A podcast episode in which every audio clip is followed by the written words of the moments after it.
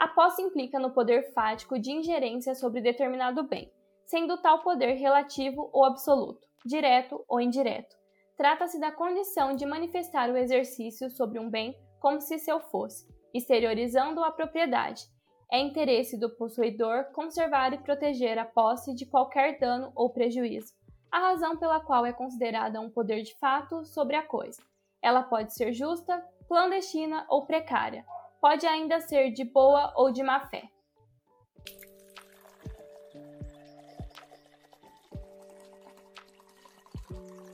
Olá, meu nome é Lilian Dias e está começando o podcast Um Café e uma Crítica, e o tema de hoje é sentimento de posse.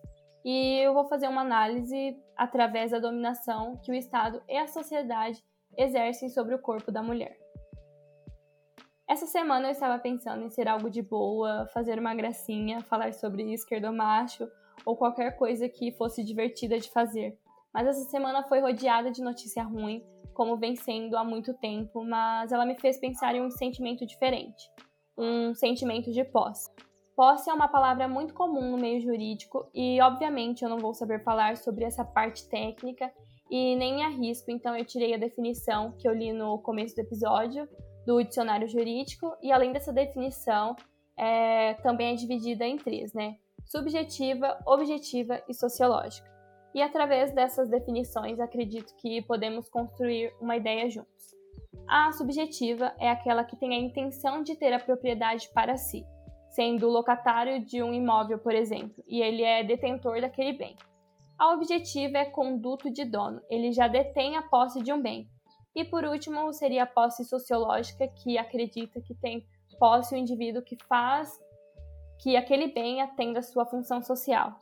O nosso Código Penal se alinha mais com a teoria objetiva, mas em todas as definições existem a discussão do sentimento de posse e o direito à propriedade, sabe? A propriedade seria algo que é possível se ter posse, então ela é permanente, enquanto a posse é transferível. Dá para relacionar a posse com meados de 1967, a mulher era considerada é, do seu pai, né? E quando se casava, ela se tornava posse do marido, então ele mandava nela. Mas, na real, o que me levou a fazer esse podcast foram duas notícias em específicos que aconteceram essa semana e me abalou bastante. A primeira é sobre uma criança de 10 anos que é estuprada desde os 6 pelo seu tio e ela está grávida de três meses e há dias entraram com um pedido na justiça para fazer o aborto legal. E a justiça nem os médicos aprovaram esse aborto ainda. E quanto maior tempo que essa criança fica com o feto no ventre, maior é o risco de vida que ela corre. E eu não preciso nem falar do dano psicológico que eu acho que é meio óbvio, né? E a outra foi sobre o assentamento Quilombo Campo Grande, que é formado em sua maioria por ex-funcionários que levaram um calote da usina e eles ficaram nas terras, né? Fizeram plantações, casas, escola e agora, depois de 20 anos, os donos da usina querem as terras de volta e é claro que o Estado sempre fica do lado do patrão e os policiais conseguiram destruir o acampamento. E é sobre esse sentimento de posse que eu quero falar, sentimento de poder que engrandece os olhos de quem pode mais, de poder decidir se uma criança deve ou não abortar e quem merece viver com dignidade e um pedaço de terra nesse país. E, gente, quem não se comove com isso, não sei. Deve estar tá morto por dentro, desistiu da vida, de tentar, sei lá. Eu confesso que ainda tô tentando, mas é difícil. A gente vem vivendo um momento de conservadorismo tão intenso, ver que o Bolsonaro cresceu cinco pontos nas pesquisas. Eu só consigo pensar na volta toda daquele sentimento da base patriarcal, sabe? Um momento que parece que querem voltar para aquela época de incapacimento civil, que as mulheres eram submetidas. E por ser mulher, eu vejo isso pelo controle que o Estado tem sobre o nosso ser reprodutivo e sexual. Eu escutei um podcast essa semana que chama Segurança dos Direitos e a convidada foi a Flávia Nascimento. E ela é coordenadora da defesa do direito da mulher no Rio de Janeiro. Ela fala muito no episódio como o Estado controla o corpo feminino, como quer esconder casos de violência obstétrica, criminalizar ainda mais o aborto e como ele interfere em relatos de estupro e o quanto essa denúncia é problemática quando é feita para um homem em um hospital e delegacia, sabe? E é tão doido pensar no Estado dessa forma, né? Porque o papel do Estado é proteger. E não escolher quem merece proteção e quem leva três tiros no peito, porque tem características de suspeito.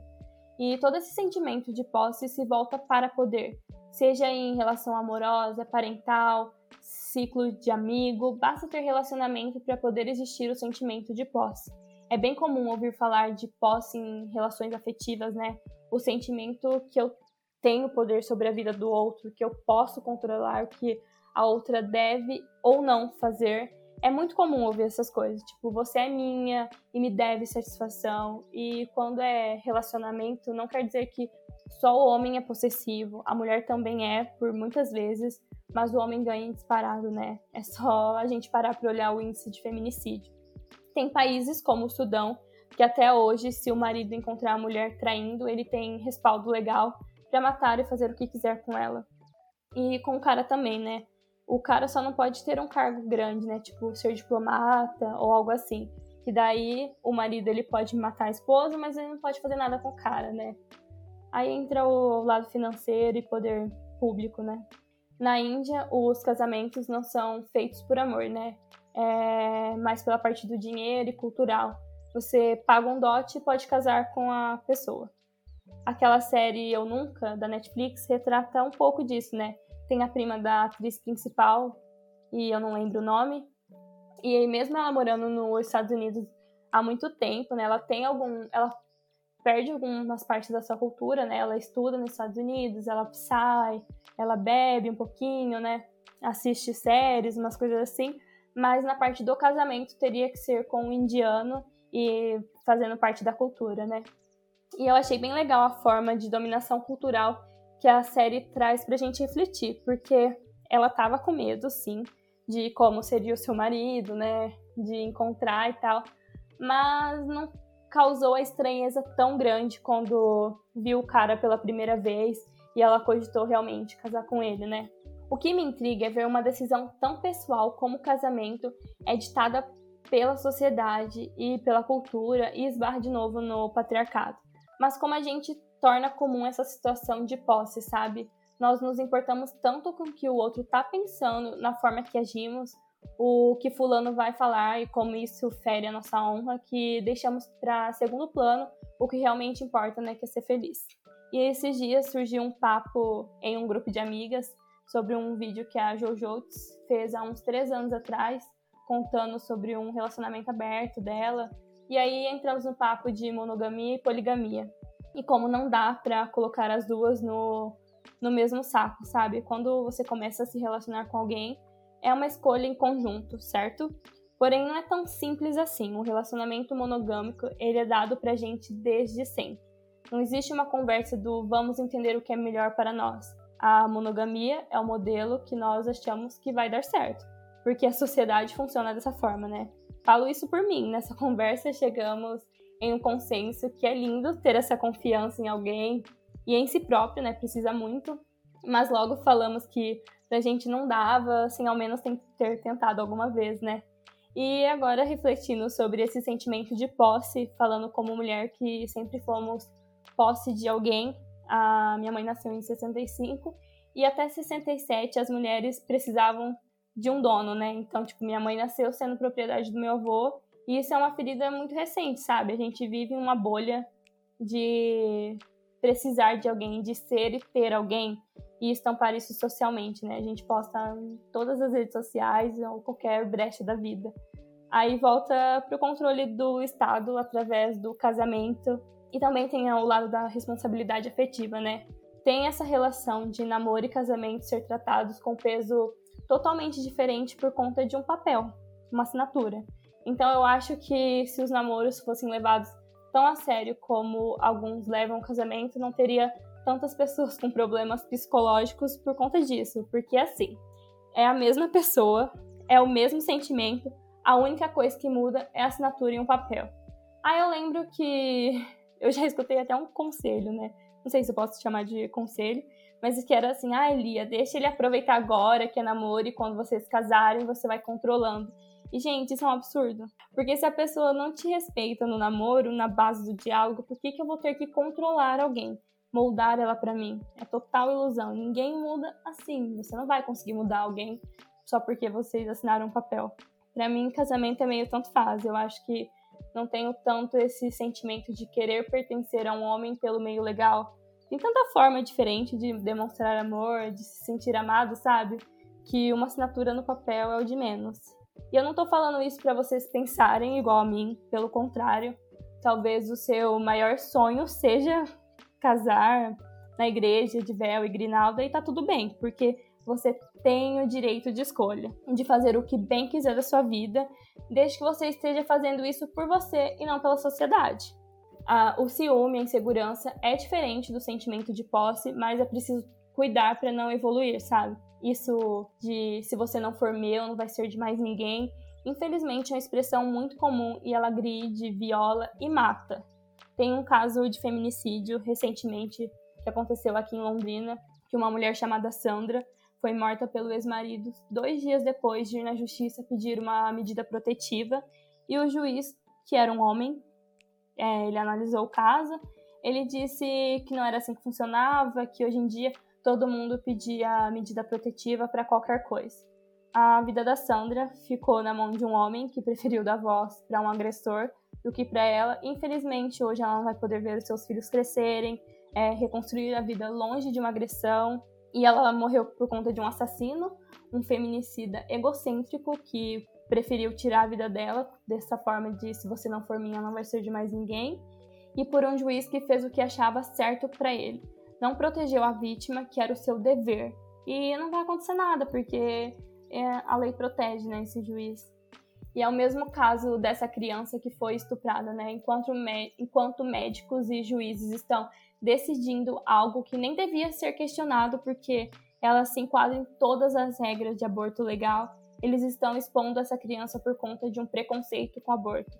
Eu poderia fazer um episódio só falando da importância da legalização do aborto. Poderia não. Eu vou fazer, vou me programar certinho para sair um episódio bem legal, porque o aborto é a forma mais escancarada de mostrar para a sociedade como o corpo da mulher pertence ao Estado. E é ele quem decide se você deve e não seguir uma gravidez, mesmo que indesejada. Nós temos a terceira melhor lei considerada pela ONU em direito das mulheres e, mesmo assim, somos o quinto país que mais mata mulher. Ocorre em média 180 estupros por dia, por dia, no Brasil, e desses números, a maioria são meninas com menos de 13 anos e negras. A violência contra a mulher aqui no Brasil, em muitos estados e, e principalmente em favelas, ocorre em níveis epidêmicos além da violência institucional praticada pelo Estado. Então, essas meninas e mulheres não recorrem à polícia para falar sobre essas violências, mas elas procuram hospital, por exemplo. E esses hospitais ou postinhos de saúde têm o dever de auxiliar essas mulheres onde e como agir. Não sei se todo mundo sabe, mas a Lei Maria da Penha é linda e ela tem um caráter protetivo de como tratar de uma forma adequada essa violência sexual. Então, pela lei, é possível você garantir uma medida protetiva de urgência sem precisar fazer um boletim de ocorrência. Então, ali no postinho mesmo, essa mulher ela pode receber essa medida e porque é muito difícil você procurar uma delegacia, porque a mulher tem medo de ser criminalizada e de fato ela é, né? Porque perguntam que roupa ela estava vestindo, onde ela estava, com quem ela estava que horas eram. Então, são perguntas que desestabilizam essas mulheres na hora de optarem pela denúncia, porque elas podem escolher denunciar ou não, né? Mulheres não são objetos de posse que vão de mão em mão, de dono em dono. As mulheres tiveram que lutar para poder se divorciar, sabe? Tipo, é uma coisa muito básica. E tem muitos países que ainda não permitem isso, né? E eu falei sobre o olhar da mulher porque é o que eu entendo e tenho propriedade para falar, mas o Estado é genocida. Tem coragem de deixar à mercê do coronavírus mais de 450 famílias por conta de um pedaço de terra. Nove a cada dez mortos pela polícia do Rio de Janeiro são negros. O vestibular é elitista e bem problemático porque diz que só os melhores merecem estar lá, mas na Constituição a educação é para todos, né? Então, ter um aluno trans e muito menos um professor no meu curso de graduação, não tem um negro, né? Quem dirá um trans. É muito problemático, né? Tem muita coisa que eu poderia ficar falando aqui, utilizando exemplos por hora sobre posse, mas eu me despeço por aqui, porque senão foge da proposta de ser um podcast curto. E esse episódio foi mais um desabafo, né? Talvez seria uma conversa que eu teria na mesinha do Seca com o Matheus, com a Gabi, com a Bia. Porém, não está sendo possível. Então eu decidi compartilhar aqui com todos vocês para a gente ir construindo e refletindo muito sobre esse sentimento de posse e como ele não está só em relação amorosa, apesar de eu ter usado bastante exemplo nessa linha, mas é bom pensar sobre isso, porque é o prazer de mandar em alguém, seja o Estado mandando em nós, seja dentro de um relacionamento amoroso, de amizade, abuso familiar, é, assédio moral, sexual, tudo é sentimento de posse e poder. Eu não sou psicóloga, então não vou dar conselho nenhum aqui para fazerem ou pensar, a não ser procurar uma ajuda psicológica caso você acredite que o seu ciúme é incontrolável e fere o direito de alguém. Como eu disse para um amigo esses dias, esse podcast é uma opinião pessoal, mas não é vozes da minha cabeça. Então, tudo que eu disse aqui vai estar na descrição do podcast para quem interessar e quiser saber melhor sobre essa relação de posse, ler com cuidado a Lei Maria da Penha, enfim, vamos se cuidar, cuidar um dos outros. A sociedade está estranha. Tem muito sentimento enraizado que não estou conseguindo dar nomes mais, tipo, já acabou a criatividade. Mas seguimos, né, companheiros, nessa luta diária que está sendo viver no Brasil e no mundo. Até o próximo.